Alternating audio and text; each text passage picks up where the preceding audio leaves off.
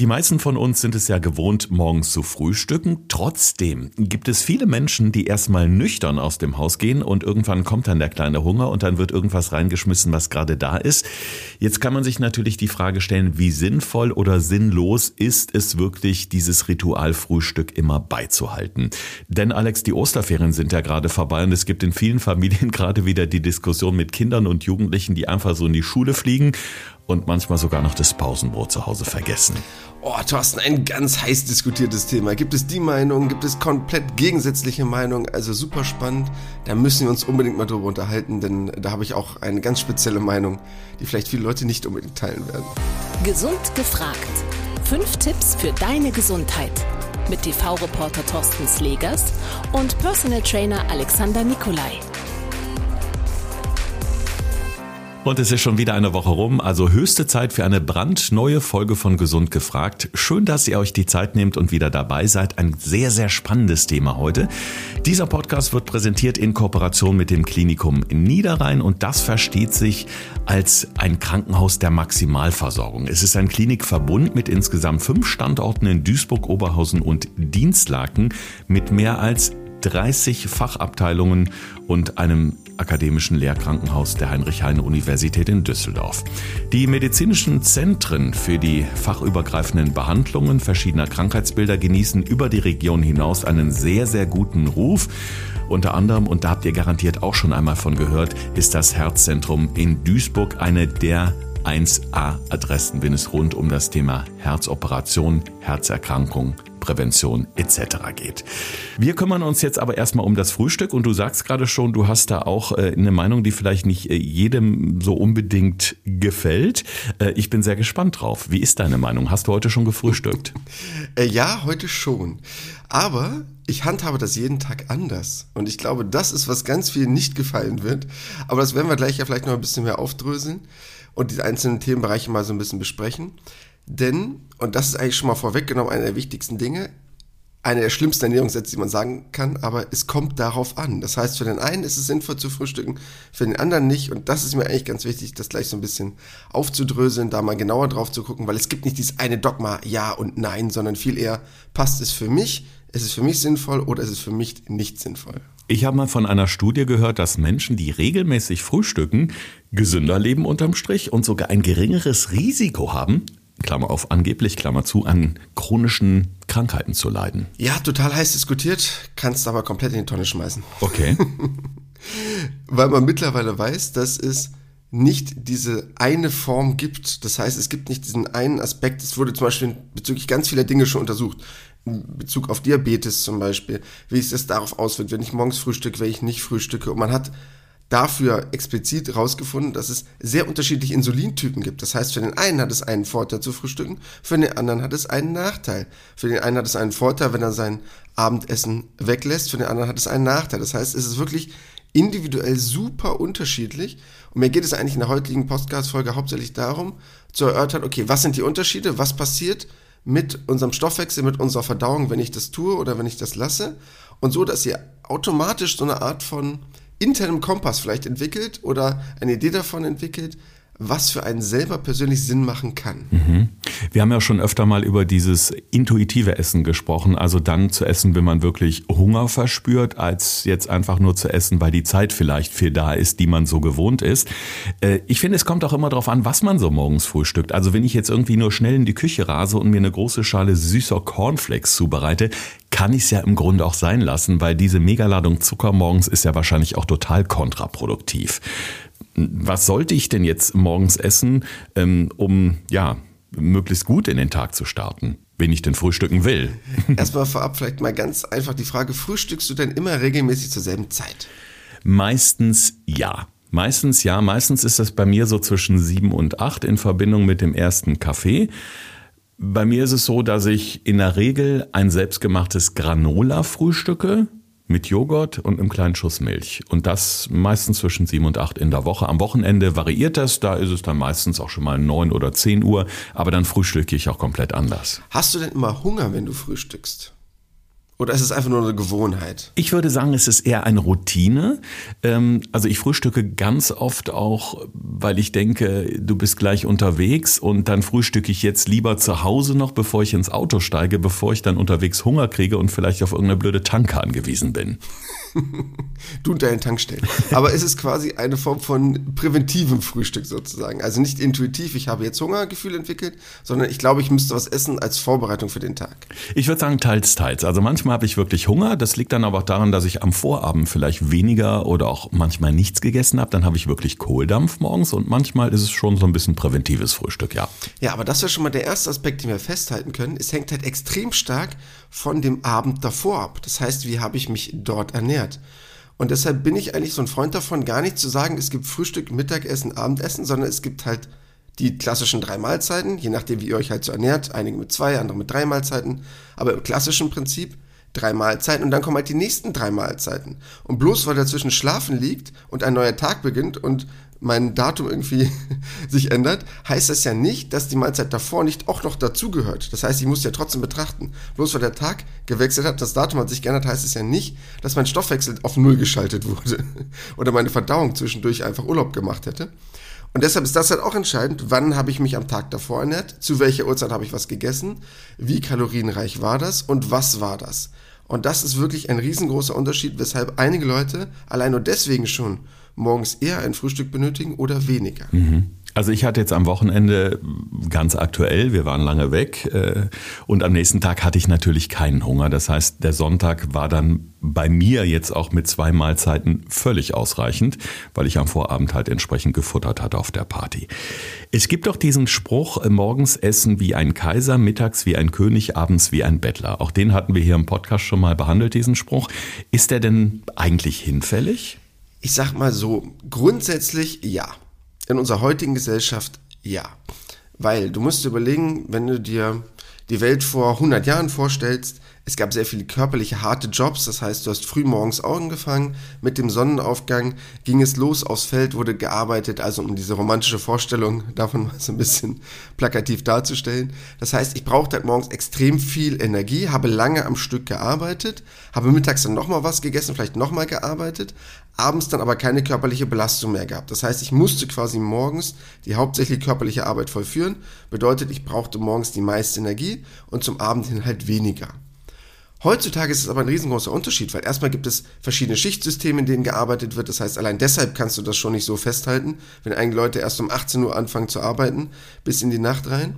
Und für alle anderen Menschen, die keine körperliche Arbeit haben, da gibt es ja dieses Prinzip nicht mehr. Natürlich müssen die auch denken und das Denken verbraucht extrem viele Kohlenhydrate, aber es ist halt nichts im Vergleich zu körperlicher hoher Aktivität. Das heißt, ich brauche nicht mehr unbedingt morgens die 200 Gramm Kohlenhydrate, um irgendwie durch den Tag zu kommen, sondern ich kann das auch schon wesentlich differenzierter betrachten heutzutage. Und deshalb ist dieser Spruch nicht mehr unbedingt notwendig. Mhm. Du hast eben schon mal den Stoffwechsel angesprochen, wenn wir morgens aufstehen und erstmal in die Gänge kommen müssen. Du weißt, ich bin ein Freund davon, mir erstmal einen großen Kaffee zu holen, wo du sagst, nee, warte lieber so eine Stunde, der Körper kriegt das ganz gut alleine hin, äh, hochzufahren. Wie sieht es so generell mit dem Stoffwechsel aus? Wenn wir jetzt beispielsweise sagen, ach, also gestern Abend, ich war aus Essen, ich habe mir so die Wampe vollgeschlagen, Hunger habe ich jetzt eigentlich nicht, aber ich esse mal was, dann kommt der Stoffwechsel besser in Gang. Ist das ein Irrglaube oder ist da was dran? Also erstmal müssen wir nochmal differenzieren und das ist erstmal ein ganz wichtiger Aspekt für mich. Es gibt den Stoffwechsel und es gibt die Verdauung. Und das ist ein riesengroßer Unterschied. Denn Stoffwechsel sind all diese biochemischen Prozesse, die im Körper stattfinden, in jedem Organsystem. Na, das heißt zum Beispiel, in deinem Stoffwechsel würdest du auch mit einrechnen, wie dein Hormonsystem funktioniert in einer gewissen Art und Weise. Das heißt, wie auch deine Niere funktioniert. Dort überall finden ja Stoffwechselvorgänge statt. Und deshalb kann das schon mal nicht sein. Wenn, dann müssen wir eigentlich nur von diesem Aspekt Verdauung reden. Ich kann verstehen, dass es oft so ein bisschen durcheinander gebracht wird oder als Synonym benutzt wird für vieles, aber Stoffwechsel sind wirklich alle biochemischen Vorgänge und es wäre schlimm, wenn ich nichts esse, dass auf einmal meine Niere ihre Arbeit einstellen würde, als Beispiel. Also deshalb das außen vor, wir würden jetzt nur von der Verdauung reden. Und meine Verdauung findet es ja ehrlich gesagt sogar gut, wenn sie eine gewisse Zeit lang Pause hat. Also warum wird dieses Thema Intervallfasten so gehypt? Dass der Körper mal wirklich eine Zeit lang Ruhe hat. Und deshalb ist es für den Körper überhaupt nicht schlimm, wenn er mal ein paar Stunden nichts zu essen bekommt. Das soll natürlich nicht existenziell werden, aber es ist gar kein Problem. Ich muss dafür aber nicht unbedingt etwas essen. Bedeutet, wovon ich ein riesengroßer Freund bin, ist morgens einfach nur nach dem Aufstehen nicht deinen Kaffee, sondern zwei Gläser Wasser zu trinken, damit die Verdauung aktiviert wird, angeregt wird. Dass die Peristaltik ins Laufen kommt, das finde ich super gut. Ich muss dafür aber nicht unbedingt etwas essen. Also das heißt, der Stoffwechsel, um ihn jetzt mal so zu titulieren, oder die Verdauung wird nicht träge oder wird nicht schlechter, wenn ich nichts gegessen habe direkt nach dem Aufstehen. Jetzt ist es ja so, dass unser Körper schon eine gewisse Menge an Kalorien braucht, damit alles rund läuft. Wenn ich jetzt das Frühstück weglasse, heißt es nicht im Umkehrschluss, dass ich dann mittags und abends ja umso mehr ja, vielleicht nicht unbedingt umso mehr essen muss, aber ja, Lebensmittel mit wirklich einer entsprechenden Kalorienanzahl zu mir nehme, dass auch so, ja, so der ganze Grundumsatz und alles, was eben so versorgt werden muss, garantiert ist? Also man weiß durch Studien bzw. Beobachtungsstudien und Ernährungsprotokolle, dass Menschen, die das Frühstück weglassen, im Tagesverlauf das so ein bisschen aufholen, was sie beim Frühstück an Kalorien nicht gegessen haben, aber nicht komplett. Das heißt, wenn du jetzt überlegst, du hättest jetzt deine drei Mahlzeiten am Tag plus ein paar Snacks, also du würdest am Tag vielleicht auf deine 2000 Kalorien kommen. Wenn man das Frühstück weglässt, würden ja theoretisch dann so 500, 600 Kalorien fehlen oder mehr. Weiß man aber, dass das im Tagesverlauf ein bisschen aufholen. Also das heißt, die Leute, die nicht frühstücken, essen am Tag ca. 260 bis 280 Kalorien weniger. Bedeutet ungefähr, so eine Hälfte des Frühstücks verteilen sie auf die beiden anderen Mahlzeiten.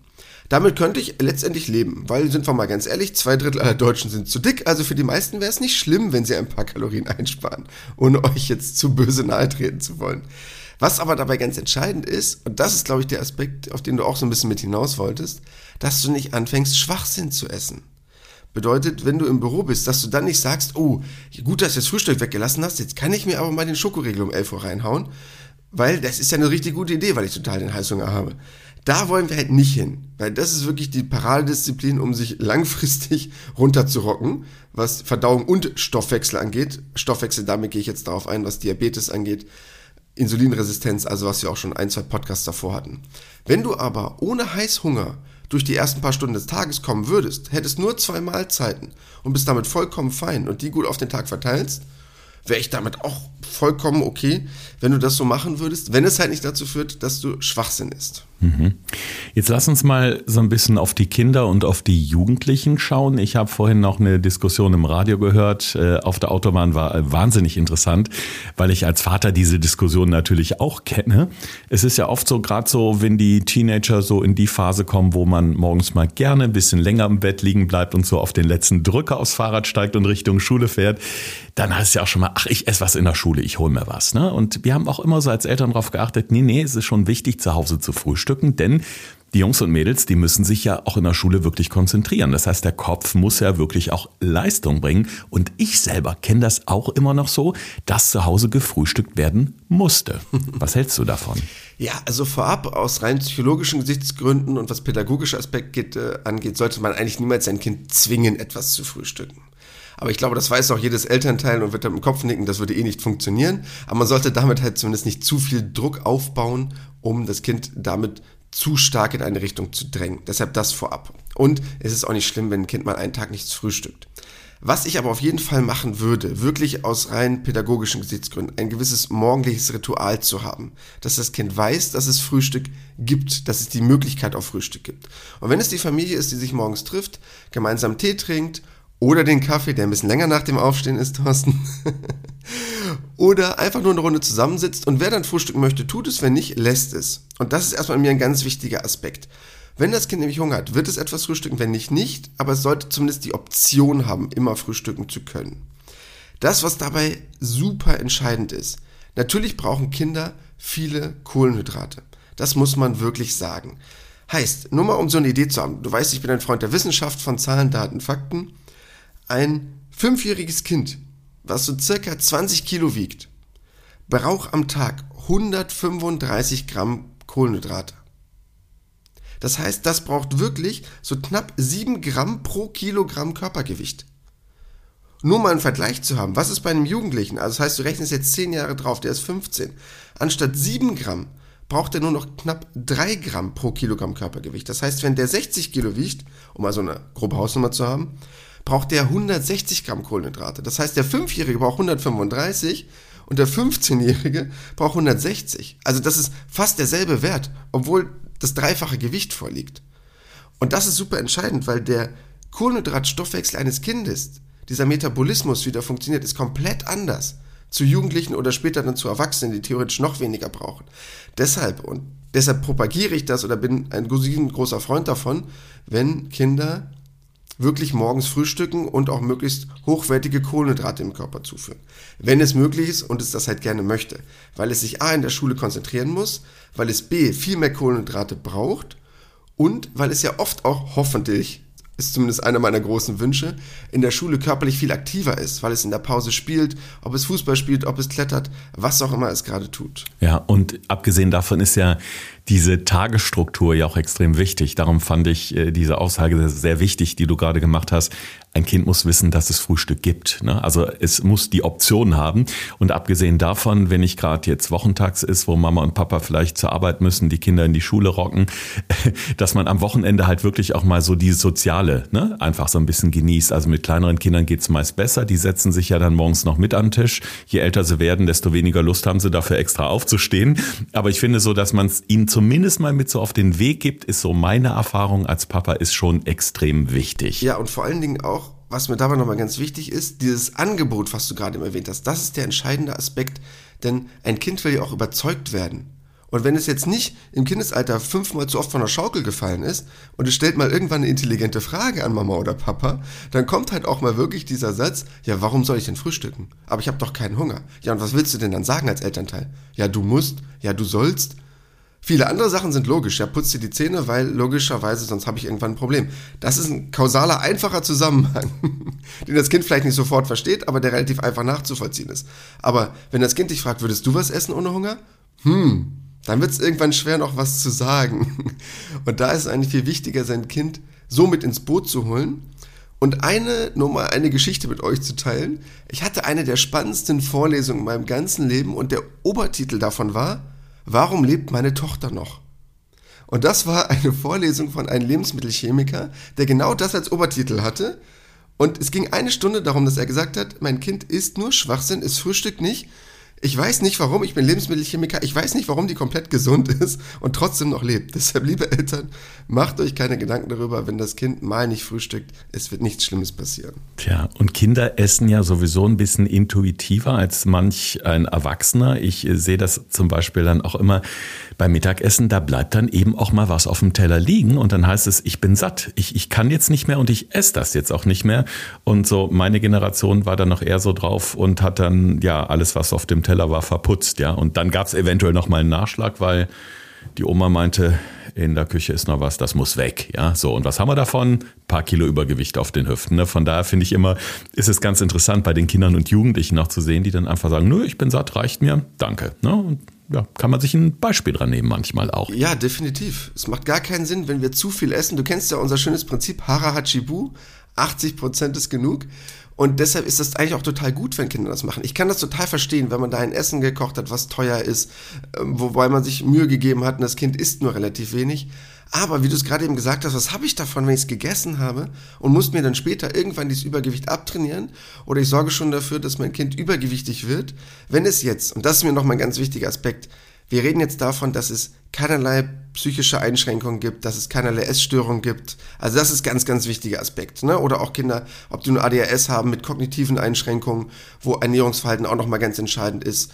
Ob es Magersucht, Bulimie gibt. Also das setzen wir jetzt alles mal voraus, dass das nicht vorherrscht, sondern wir wirklich von einem gesunden Organismus reden. Dann ist es gar kein Ding, dort in Resonanz zu treten und das Essen mal mehr oder weniger ausfallen zu lassen. Ja, prima. Auf jeden Fall viele interessante Aspekte schon mal, die, glaube ich, auch so ein bisschen, ja, viele Sprüche, die man so kennt oder so, die die Generation der Eltern noch von früher kennen, so ein bisschen über den Haufen wirft. Aber ich meine, das ist halt auch unsere Gesellschaft, es verändert sich halt vieles. Und ich glaube auch ganz äh, speziell nochmal durch die Corona-Pandemie, wo ja auch das Thema Homeoffice nochmal salonfähig geworden ist für ganz, ganz viele Bereiche, wo es vorher überhaupt nicht denkbar war, hat sich ja auch diese ganze Tagesstruktur nochmal verändert. Das heißt, man hat ja gar nicht mehr den Weg zur Arbeit auf dem Fahrrad zur nächsten Bushaltestelle, wie auch immer, sondern man geht vielleicht an zwei Tagen in der Woche einfach nur zehn Meter ins Büro, setzt sich dahin, ja, ist doch klar, dass da der Hunger ein ganz anderer ist, als wenn man morgen schon körperlich aktiv ist, sich fertig macht, die Treppe rauf, runter, ins Auto, wohin auch immer. Also ich glaube, das muss man auch nochmal ähm, ja, so ein bisschen für sich reflektieren einfach. Aber Alex, wenn ich jetzt grundsätzlich sage, mh, hm, für mich entscheide, ich möchte schon morgen schauen, dass ich ein gutes Frühstück habe, was mir so ein bisschen Power gibt für die ersten Stunden des Tages, aber wo ich meinem Körper auch was Gutes mit tue und den vielleicht einfach ein Stück weit unterstütze, um leistungsfähig zu sein, mein Kopf Kopf unterstützen, um konzentrierter zu sein. Was wäre so ein Paradebeispiel für ein gutes Powerfrühstück? Also ich würde mich auf zwei Sachen dabei konzentrieren oder einen gewissen Fokus legen. Denn genauso wie du es gerade eben gesagt hast, wenn ich das Haus nicht großartig verlasse, ich fände es natürlich total toll, wenn jeder morgens rausgehen würde, Sonnenexpression, ein paar Meter gehen würde, seinen Kreislauf ankurbeln würde. Das jetzt aber alles mal vorausgesetzt, würde nicht stattfinden. Du schlufst quasi im Bademantel direkt an deinen PC. Was können wir tun? Es gibt jetzt verschiedene Varianten. Wenn Leute sehr viel körperlich arbeiten, hat man schon mal gerade eben drüber gesprochen, brauche ich Kohlenhydrate. Dabei natürlich langkettige, vollwertige, hochwertige Kohlenhydrate. Warum? Damit ich einmal nicht extrem schnell die Insulinspiegel nach oben jage und der wieder runterfällt, sondern weil ich dann genügend Ballaststoff habe, die dafür sorgen, dass ich eine gute Insulinkurve habe und lange gesättigt bin mit genügend Energie und nicht auf die Idee komme, durch Heißhunger gleich wieder anzufangen zu snacken. Das heißt, das wäre jetzt zum Beispiel, was ich perfekt finde, morgens die Haferflocken ob das nur mit Hafermilch ist, ob das eine Form von Porridge ist, Overnight Oats, ist egal, wie wir den ganzen Kram nennen wollen jetzt. Am Ende des Tages auf hochwertige, komplexe Kohlenhydrate zurückzugreifen, gerne noch ein bisschen da die ein, zwei Blaubeeren mit reinschmeißen, fände ich perfekt.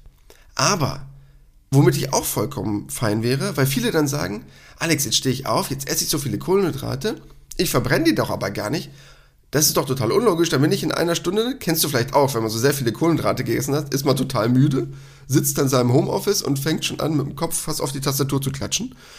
Ich kann ja auch auf andere Dinge zurückgreifen. Ich könnte ja auch morgens sagen, hey, ich brauche gar nicht so super viele Kohlenhydrate, ich habe aber trotzdem Hunger. Was kann ich tun? Bestes Beispiel das Rührei. Gar kein Problem. Auch hochwertige Proteine zu setzen. Rührei, Omelette, egal in welcher Art und Weise, um einfach dorthin zu kommen zu sagen, okay, was kann ich tun, um etwas gegen meinen Hunger zu tun, für mein Sättigungsgefühl, aber ohne zu viele Kohlenhydrate, weil die mich vielleicht sofort wieder müde machen, weil ich sie einfach gar nicht benutze, weil ich jetzt nicht so körperlich aktiv bin oder auch von Denkprozessen nicht so viel zu tun habe morgens, weil ich vielleicht nur ein paar Meetings sitze, eine Runde zuhöre oder erstmal langsam in den Tag starte. Ja, absolut. Vor allen Dingen ein, ein ganz toller Tipp mit dem Rührei. Das ist in der Tat was, was ich gerade äh, verstärkt ausprobiere hängt mit einem aktuellen Fernsehexperiment zusammen, aber auch ein Thema, das wir demnächst hier im Podcast auch behandeln werden. Denn mit den Proteinen oder mit diesen hochwertigen Proteinen in den Tag zu starten, hat ja einfach auch den Vorteil, dass der Blutzucker nicht so rasant ansteigt, als wenn ich mir direkt die Kohlenhydrate reinballer und das quasi so ein Senkrechtstart wie so eine Rakete macht, sondern man so, so ein bisschen smoother in den Tag einfach startet.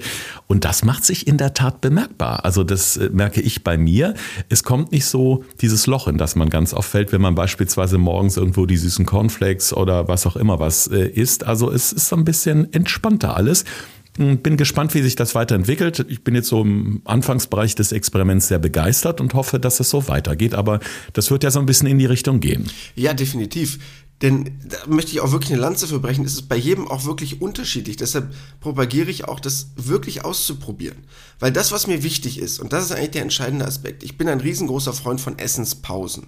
Das heißt von einer von Abend bis zum nächsten Morgen. Es gibt ja die 16-8-Prinzip bis Intervallfasten. Das finde ich ehrlich gesagt ein bisschen schwierig umzusetzen für viele, weil dieses 8-Stunden-Zeitfenster, wenn man einen normalen Job hat, ist dann schon schwierig.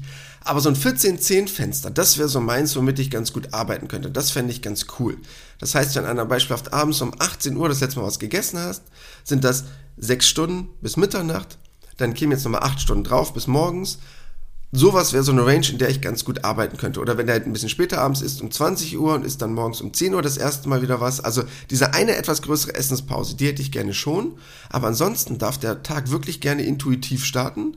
Ab dem Moment, wo ich wieder Hunger habe. Wenn ich es mir jobtechnisch, familientechnisch, von der Planung her erlauben kann, das zu machen, weil ich ein riesengroßer Freund davon bin, intuitiv zu essen und wirklich dann zu essen, nicht wenn der Magen in der Kniekehle hängt, aber wenn ich ein gesundes Hungergefühl entwickelt habe. Frühstück ja oder nein, sinnvoll oder sinnlos? Wir haben gerade gehört, es gibt ganz, ganz viele Varianten, die wirklich ganz individuell von dem Einzelnen abhängen. Aber so die wichtigsten Tipps, die haben wir natürlich nochmal für euch zusammengefasst, wo ihr vielleicht euer eigenes Frühstücksverhalten nochmal so ein bisschen überdenken könnt. Thorsten fragt, Alexander antwortet. In diesem Podcast erfährst du alles über Ernährung und Fitness. Einfach erklärt und mit konkreten Tipps für deinen Alltag. Ja, Tipp Nummer eins und der ist erstmal ganz entscheidend vorab. Euer Stoffwechsel wird nicht langsamer, wenn ihr nicht frühstückt. Erstmal geht es darum, es ist nicht der Stoffwechsel, sondern die Verdauung, was ich euch vorhin erklärt habe. Und um die Verdauung anzuregen, wovon ich ein riesengroßer Freund bin, und das ist das Erste, was ich morgens mache, keinen Kaffee trinken, sondern zwei Gläser Wasser trinken auf nüchternen Magen, um wirklich die Verdauung anzuregen, das reicht vollkommen. Tipp Nummer zwei, und das hatten wir gerade eben am Ende, die 14-10-Regel. Ich bin nicht so unbedingt Freund von 16-8, weil mir das ein bisschen zu krass ist, kann jeder aber handhaben, wie er es gerne möchte, je nachdem, wie der Tag so geplant wird, aber dass man eine Pause hat, wo man sagen kann, von 14 Stunden, in der man nichts isst, weil diese Autophagie, also wo die Zellen anfangen, sich selber aufzuräumen, schon super entscheidend ist. Und darauf sollte man auf jeden Fall achten, wann man morgens mit seinem Frühstück startet im Vergleich zu dem Abendessen am Tag davor. Eine wichtige Variante, Tipp Nummer 3 nämlich, der Start in den Tag, ich würde ihn mal den Proteinstart nennen. Das heißt, ihr müsst nicht unbedingt morgens Kohlenhydrate essen. Wer hat das gesagt? Das steht nirgendwo. Bedeutet, ihr könnt sehr gerne morgens auch auf das Rührei zurückgreifen, auf das Omelett oder andere sehr eiweißreiche Lebensmittel für den Start in den Tag, weil ihr einfach dort auch eine Variante habt, wenn ihr sagt, ich bin morgens nach dem Frühstück oft eher ein bisschen träge, ich habe aber schon Hunger, einfach darauf mal zurückzugreifen. Euer Körper wird es euch vielleicht danken, wenn ihr nicht so viele Kohlenhydrate morgens braucht, je nachdem, wie ihr so körperlich und von Denkprozessen morgens aktiv seid. Tipp Nummer 4 Kinderernährung. Ganz entscheidend. Liebe Eltern, lasst euch da bitte nicht verrückt machen. Schafft bitte für eure Kinder Rituale. Das ist ein ganz entscheidender Aspekt, aber in jeder Lebensphase. Gebt ihnen die Möglichkeit, morgens etwas zu frühstücken. Das heißt, ritualisiert eine Art von Frühstückszeremonie und je nachdem wird dann euer Kind darauf zurückgreifen oder nicht. Aber es ist gar kein Problem, wenn es mal nicht der Fall sein sollte. Und als letzter kleiner Tipp, nur so als kleiner Lifehack von meiner Seite aus, man kann Kinder ja auch so ein kleines bisschen reinlegen. Dass man halt morgens sagen würde, komm, wir trinken zumindest gemeinsam einen Smoothie, damit könnte ich sehr gut arbeiten. Das muss jetzt nicht, das soll jetzt auch nicht ganz wichtig, es sollen jetzt nicht 15 Säfte sein, die ich zusammengeschüttet habe. Ihr wisst, ich bin kein Saftfreund und ich habe jetzt nur frisch gepressten O-Saft und Apfelsaft und alles andere da reingehauen. Nein, da sollen natürlich auch ein paar langkettige Kohlenhydrate rein. Das heißt, da kann ich aber gerne ein bisschen Spinat reinmachen, ein bisschen was anderes Grünes, was nicht zu intensiv ist, was aber trotzdem mir wirklich sehr, sehr gute Mineralstoffe liefert. Da vielleicht trotzdem so ein bisschen Apfel rein, das ein bisschen Süße hat. Und dann mogel ich da einfach ein paar Samen mit rein, dann mogel ich da einfach ein bisschen Kohlenhydrate mit rein in Form von Haferflocken, aber wirklich ganz wenig, dass es immer noch ein Getränk ist. Dann hat das Kind garantiert morgens eine gute Versorgung, so ein Saft kann es nebenbei mal wegschlürfen und dann bin ich wirklich auf der sicheren Seite und muss mir keine Gedanken machen. Was ja auch ein ganz guter Trick ist, gerade auch für Eltern, so ein paar Gemüsesticks vielleicht ein kleines Döschen packen und mit in den Schulranzen stecken, denn ähm, ich mache oder ich habe früher immer ganz oft so die Erfahrung gemacht, wenn man so in der Küche steht und Gemüse schnibbelt, sei es nun die Radieschen, die Tomaten oder auch die Möhren, dann naschen Kinder immer ganz gern. Und wenn da so ein handliches kleines Stückchen liegt, das ist ja mal schnell ne, so stewitzt und gegessen und da vielleicht einfach mal was mit äh, reinpacken in die Schultasche, kann natürlich auch super sein für den kleinen Hunger zwischendurch, bevor dann der Euro in den Automaten fällt und da die verpackten, ähm, ja, ich will keine Namen nennen, aber du weißt, was ich meine, ne? dann ist natürlich direkt wieder Alarm und dann geht's natürlich mit den Kalorien auch explosionsartig nach oben. Abgesehen davon, diese Gemüsesticks, die sättigen ja auch ganz gut zwischendurch. Ja, und was da noch dazu kommt, gerade wie du es gerade eben schon gesagt hast, wir sind halt ernährungspsychologisch wirklich die letzten Neandertaler. Weil wir von der Idee her immer in Variation denken. Das heißt, euer Körper sagt uns generell, er will ja unterschiedliche Farben essen. Wir hatten schon mal über diese Farbenlehre gesprochen, dass er auch sagt, intuitiv, ich brauche Rot, ich brauche Grün, ich brauche Blau und er auch generell dieses Regenbogenprinzip in sich verinnerlicht hat, um eine Variation zu haben von vielen unterschiedlichen Mineralien, sekundären Pflanzenstoffen und Co. Und man hat ja auch, warum gibt es, bestes Beispiel, alle möglichen Formen von Gummibärchen in verschiedenen Farben? Weil du 40% mehr davon isst, wenn es unterschiedliche Farben sind. Das klingt jetzt erstmal ganz banal, aber 40% mehr, warum macht das die Süßigkeitenindustrie? Weil es funktioniert. Und ihr wisst alle, der kleingeschnittene Apfel, der beim Kind neben den Hausaufgaben steht, ist was ganz anderes als der Apfel, der nicht aufgeschnitten ist und da liegt. Der wird halt einfach nicht gegessen. Das sind theoretisch zwei unterschiedliche Lebensmittel, um es mal so zu nennen. Heißt, wenn ich da eine gewisse Variation drin habe, auch so ein paar Farben, die Gurke, dann meinetwegen die Karotte und den Apfel, dann wird das garantiert A gegessen und B wesentlich mehr, sobald es vorbereitet ist und das Kind ausgetrickst wurde. Darf ich jetzt trotzdem sagen, dass ich am liebsten die roten Gummibärchen mag? Darfst du sehr gerne, aber du isst halt trotzdem mehr, wenn es bunt ist und deshalb werden die auch nicht hergestellt. Schön. Ja, viele kleine Tipps für den Alltag, die ihr wirklich sofort umsetzen könnt. Und äh, wenn die nächste Diskussion rund um das Frühstück ausbricht in eurer Familie, seid ihr vielleicht ein bisschen entspannter. Wir zeichnen gerade diesen Podcast. Ich muss mal gucken hier. Wir machen das immer zu unterschiedlichen Uhrzeiten. Wir haben jetzt gerade 11.40 Uhr. Das heißt, bei uns steht gleich das Mittagessen schon wieder auf dem Programm. Weil ich eben gut gefrühstückt habe, habe ich jetzt noch gar keinen Hunger. Von da ist es so, dass ich auch schon mal sage, ich esse ein bisschen später zum Mittag. Auch das hm, hat ja was mit intuitivem Essen zu tun. Und ansonsten sind wir ganz intuitiv nächste Woche Samstag wieder für euch da mit einer neuen Folge. Bis dahin Habt eine schöne Woche, je nachdem wann und wo ihr uns hört und wir freuen uns auf euch. Das war Gesund gefragt. Der Expertentalk mit Thorsten Slegers und Alexander Nikolai. Wenn es dir gefallen hat, abonniere gerne unseren Podcast und verpasse keine neue Folge mehr.